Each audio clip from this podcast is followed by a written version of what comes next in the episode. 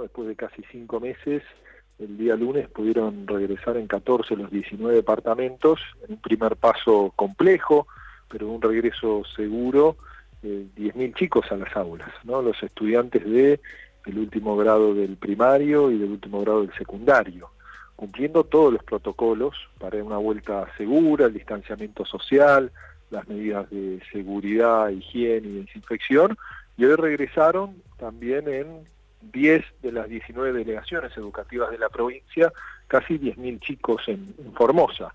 En este caso, chicos de todos los niveles, también con distanciamiento social.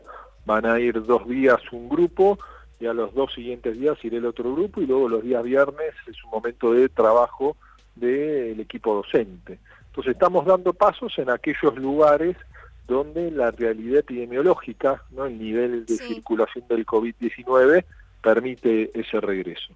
Bien, y sabemos que es optativo el regreso físico a clases. ¿Hay un estimado de cuántos alumnos optaron eh, hoy en día por las clases presenciales en estos pocos días que pasaron?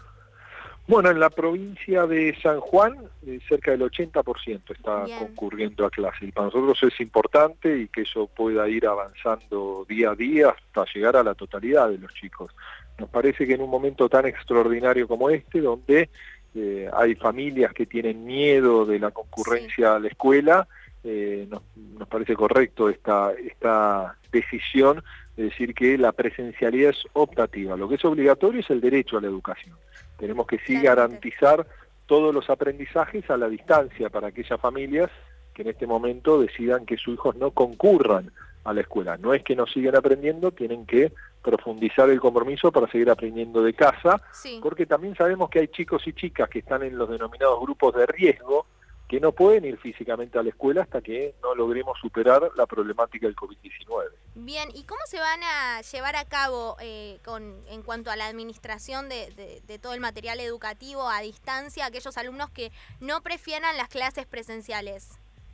Bueno, ahí el desafío pedagógico, lo que se está trabajando es todo un esquema de aprendizaje a distancia, ¿no? con la generación de todos los contenidos necesarios, que no, se, que no haya una brecha de aprendizaje entre eh, los estudiantes que están presencialmente y los que se quedan en el hogar.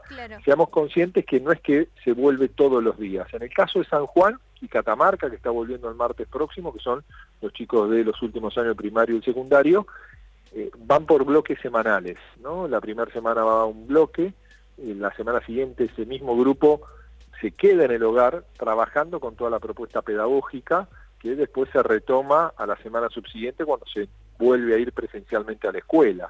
Entonces ese mismo trabajo es el que tenemos que llevar adelante con todos los estudiantes que no pueden ir a, la escuela físicamente y estamos trabajando por supuesto en el desafío que tenemos por delante de acreditar los aprendizajes y todo el proceso de reorganización académica.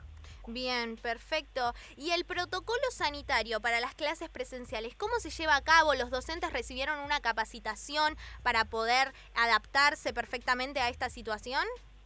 Efectivamente, ¿no? A partir del Instituto Nacional de Formación Docente, nosotros una semana antes de que se inicie el ciclo lectivo, llevamos adelante toda una instancia de formación y capacitación.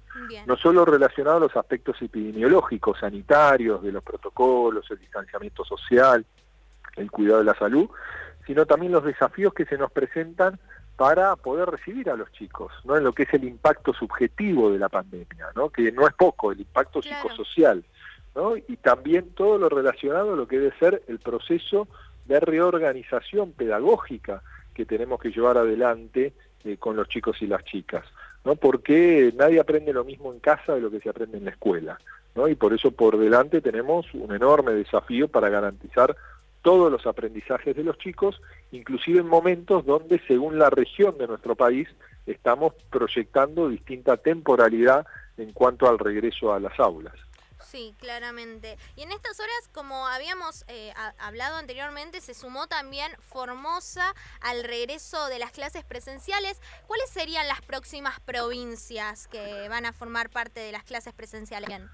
Bueno, el día martes se está regresando a la provincia de Catamarca, en toda la provincia, el último grado de primario y del secundario, y luego venimos trabajando con otras provincias para poder anunciarlo en los próximos días. Digo, generalmente son provincias que tienen una realidad epidemiológica positiva, eh, probablemente San Juan, algunos departamentos, San Juan, perdón, San Luis, algunos departamentos de la provincia de, de La Rioja, ¿no? algunos departamentos de la ruralidad de, de Tucumán, pero bueno, todo es día a día, no es un camino sencillo porque tenemos que ir analizando la realidad epidemiológica. Y con esto que decís que es día a día, ¿quiere decir que en el caso de que la situación epidemiológica no, no sea buena, se va a retroceder a otras medidas?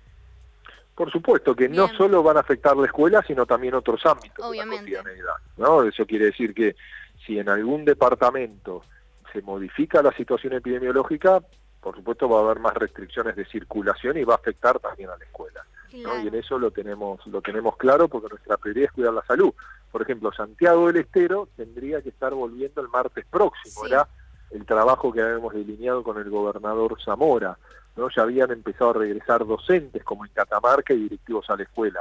Pero la semana pasada, el día miércoles, ¿no? un caso que tuvo mucho impacto porque una persona que tenía todos los síntomas, siguió recorriendo varios lugares de la provincia, principalmente Santiago y la Banda, y generó una situación epidemiológica compleja en la provincia, con muchos casos sospechosos, casos positivos. Entonces tomamos la decisión con el gobernador de postergar algunas semanas el regreso a las clases, pero obviamente no fue responsabilidad del regreso a la escuela. Cambió en general la realidad epidemiológica y tomamos esa decisión para llevar tranquilidad a la comunidad y priorizar el cuidado de la salud. Perfecto, siempre atentos a eso, a cuidar la salud eh, de, la gente. ¿Y cuál eh, fue el comentario de los padres y los alumnos sobre el regreso, en este caso en San Juan y en Formosa? ¿Se vieron entusiasmados?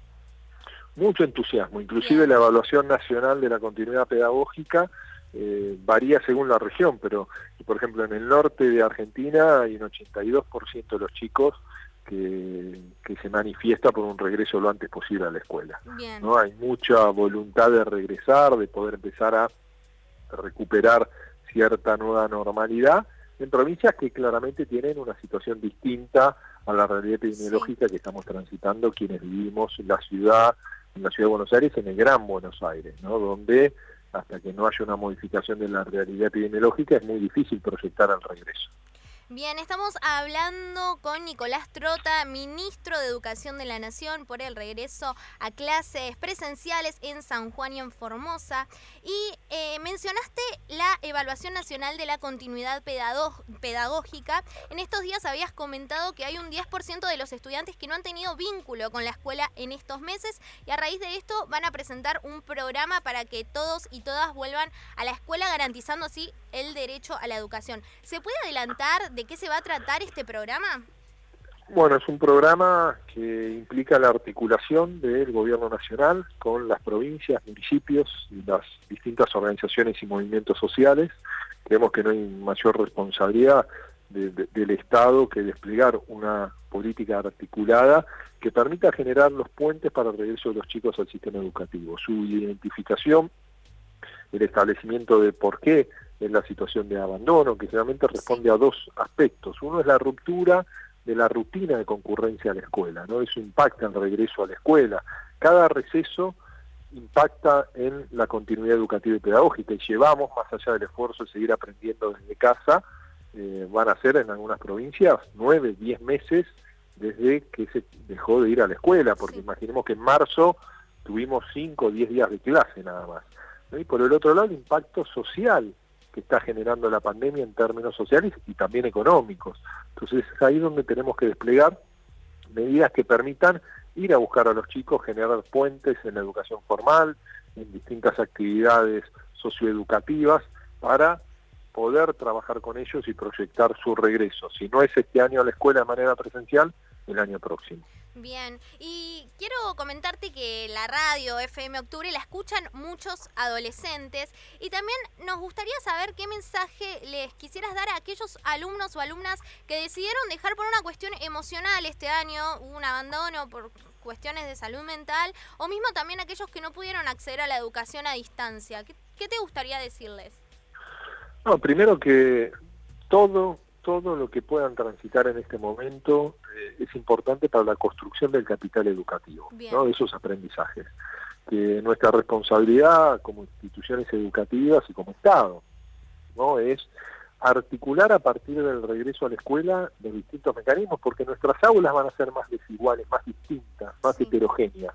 ¿no? Y es ahí donde vamos a tener que desplegar en cada escuela, con cada maestro, con cada profesor, profesora, las distintas herramientas que nos permitan ese regreso eh, a las aulas y poder homogeneizar, poder lograr que todos, a pesar de esas desigualdades que se han transitado en los procesos de aprendizaje en estos meses complejos, ¿no? al momento de eh, finalizar el nivel tengamos todos las mismas herramientas para poder proyectarnos, no solo al nivel siguiente, sino también para enfrentar la vida, el trabajo, para ser ciudadanos comprometidos, que esa es un poco la responsabilidad central que tiene nuestra escuela. Bien, perfecto. Y ya para finalizar, ministro, em, sabemos que eh, entendemos la situación epidemiológica de AMBA hay, y se sabe que no hay una claridad para la vuelta a clases acá. Pero ¿cree en la posibilidad de crear un protocolo más estricto y hacer posible el regreso a las aulas en los próximos meses, teniendo en cuenta que no falta mucho para terminar el ciclo lectivo? Bueno, la realidad es que el protocolo es estricto, el que tenemos hoy. ¿no? Es un protocolo que garantiza el distanciamiento social, uso de tapaboca, la higiene. Lo que necesitamos en la ciudad es un cambio en la realidad epidemiológica. No, no, no, no podemos imaginar un regreso con un nivel de circulación tan alto y de contagios tan alto, por más que se ha estabilizado, sigue siendo muy alto en esta región. Tenemos que lograr que baje para poder proyectar un regreso seguro a las aulas y ese es nuestro compromiso. Nuestro compromiso es cuidar a nuestros estudiantes, a nuestros docentes, eh, no apurarnos, pero sí trabajar para volver apenas la salud lo permite. Por eso estamos volviendo en Catamarca el martes, por eso volvimos en Formosa, en San Juan, y estamos conversando en otras provincias, no necesariamente para que se vuelva en todo el territorio provincial, pero sí en aquellos departamentos que no ha existido circulación o ha habido muy pocos casos. ¿No? porque eh, eso tenemos que tomar conciencia. Hoy estamos volviendo, recién en algunos lugares San Juan tuvo 22 casos durante toda la pandemia. Y no hemos vuelto todavía en San Juan Capital. ¿no? Nosotros en la ciudad de Buenos Aires tenemos más de mil casos por día. O sea, hay una diferencia muy grande. Entonces tenemos que tomar conciencia de la complejidad que estamos enfrentando. Bien, perfecto. Muchas gracias, ministro Nicolás Trota. Eh, realmente toda la información que brindó muy interesante. muchas gracias a ustedes por el tiempo. Que tengan muy buena tarde. Así pasaba Nicolás Trota, ministro de Educación de la Nación, hablando de la vuelta a clases presenciales en San Juan, hoy en Formosa, el martes en Catamarca y también se están hablando sobre otras, otros distritos de diferentes provincias para que se pueda regresar presencialmente a la educación.